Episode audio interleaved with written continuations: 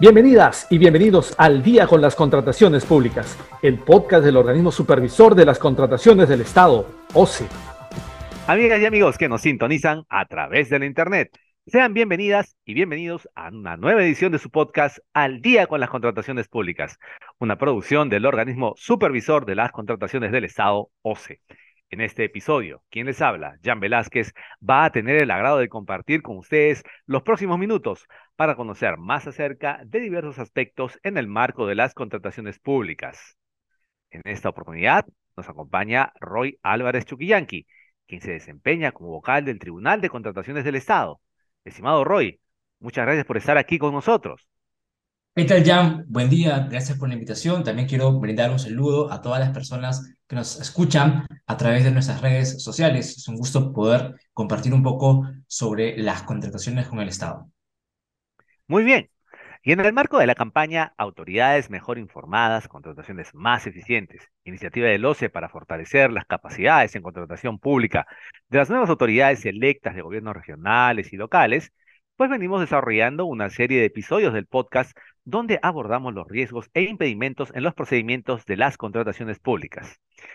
Esta semana continuaremos dialogando sobre los impedimentos para contratar con el Estado. Bien, estimado Roy, en el episodio anterior del podcast hablamos de los impedimentos de las autoridades electas en los gobiernos regionales y locales, así como de determinados parientes.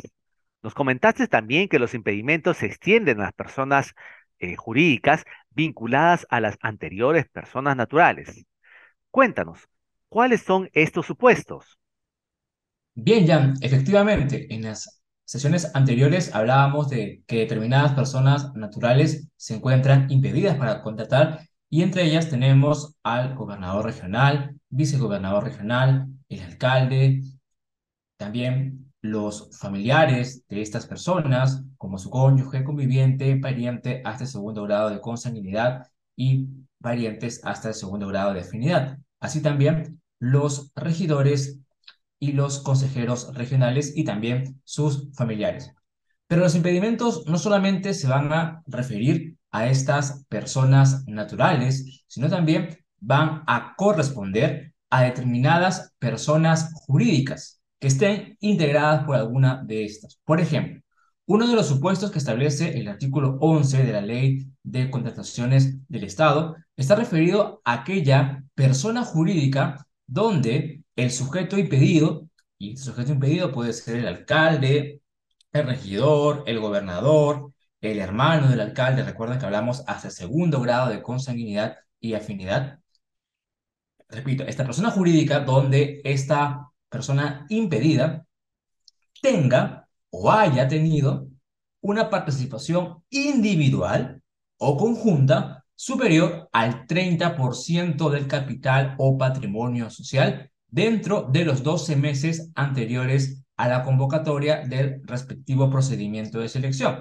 Entonces, en este primer supuesto, una persona jurídica que tenga tiempo presente o haya tenido tiempo pasado durante estos 12 últimos meses a una persona impedida y que ésta tenga una participación individual o conjunta, porque puede darse caso de que se dé más de una de estas personas impedidas en una persona jurídica y esto sume más del 30% del capital o patrimonio social, esto hará que esta persona jurídica también se encuentre impedida.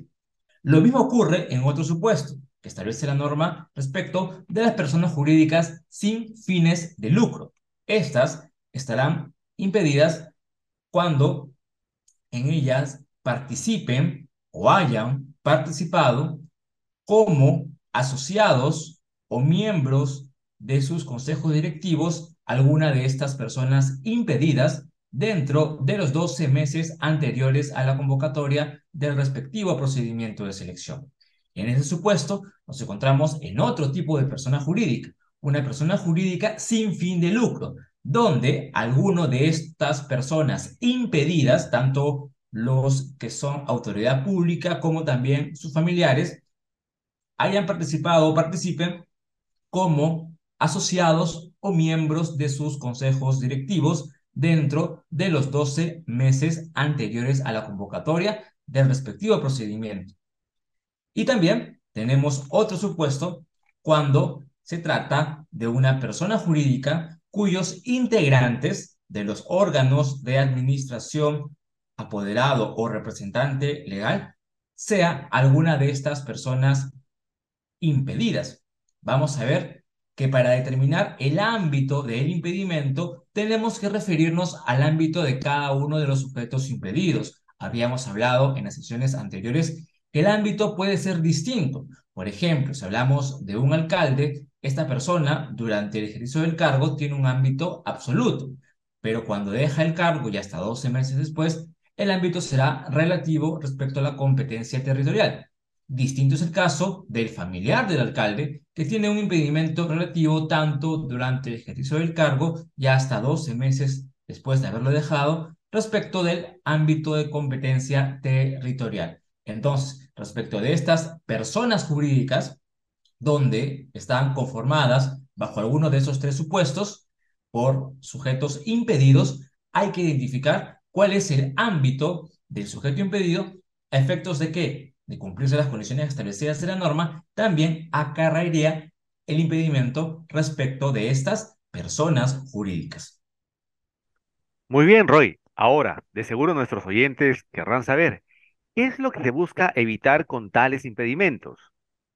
Bien, los impedimentos establecidos en la norma tienen una finalidad. Estos buscan garantizar la libre concurrencia y competencia en los procesos de contratación que desarrollan las entidades, ya que por ello se establecen ciertos supuestos que limitan a una persona, natural o jurídica, a ser participante, postor, contratista del Estado, debido a que su participación en los procesos de compras puede afectar la transparencia, la imparcialidad y la libre competencia con que se deben obrar en estos tipos de procesos.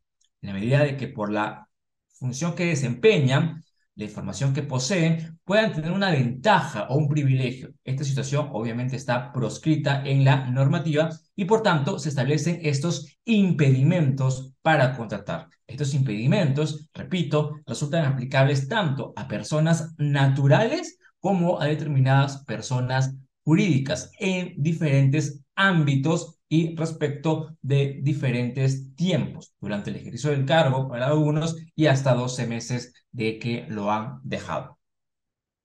Finalmente, Roy, ¿cuál es la recomendación que brindas a los operadores de la normativa de contrataciones para realizar justamente contrataciones públicas eficientes y eficaces?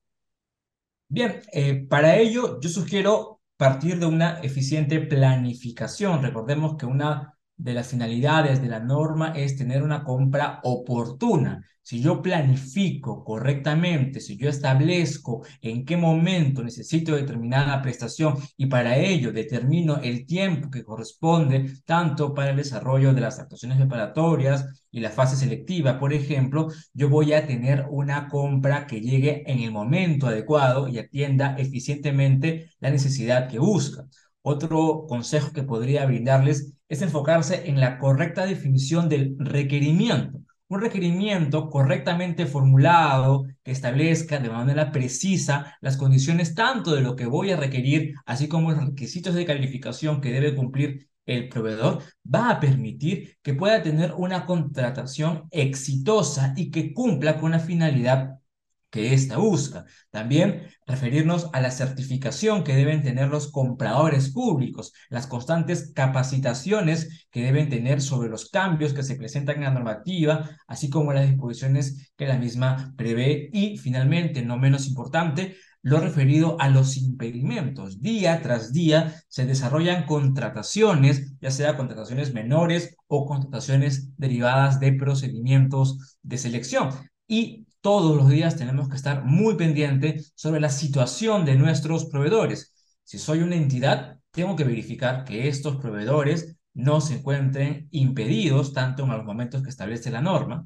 Y si soy proveedor, también tengo que tener en cuenta si es que tengo alguna vinculación o calzo en alguno de los supuestos del artículo 11 para no participar en un procedimiento de selección y mucho menos firmar un contrato. Porque si, por ejemplo, suscribiera un contrato y estoy impedido para contratar, esta situación constituye una infracción que va a llevar a que el Tribunal de Contrataciones del Estado, periodo procedimiento administrativo sancionador, pueda imponer una sanción a dichos proveedores. Muy bien, agradecemos a Roy Álvarez, vocal del Tribunal de Contrataciones del Estado, por haber compartido con nosotros respecto a los impedimentos para contratar con el Estado, tema que, como mencionamos al inicio de este episodio, forma parte de la campaña Autoridades Mejor Informadas, Contrataciones Más Eficientes. Muchas gracias, Roy. Muchas gracias, Jan, por la invitación. Un saludo para todas las personas que nos escuchan. Hasta pronto. Bien, amigas y amigos, Esperamos que este episodio de Al día con las contrataciones públicas haya sido de su agrado y sobre todo que la información proporcionada contribuya a lograr contrataciones públicas más transparentes y eficientes en beneficio de todas y todos. Y antes de despedirnos, les recordamos que pueden seguirnos a través de las cuentas oficiales del OCE en redes sociales como Facebook, Twitter, LinkedIn e Instagram. De igual manera, pueden encontrar nuestro podcast y todos sus episodios en YouTube y Spotify. Esto ha sido todo por hoy. Esperamos contar con su grata sintonía la próxima semana en el siguiente episodio de Al día con las contrataciones públicas. Hasta entonces.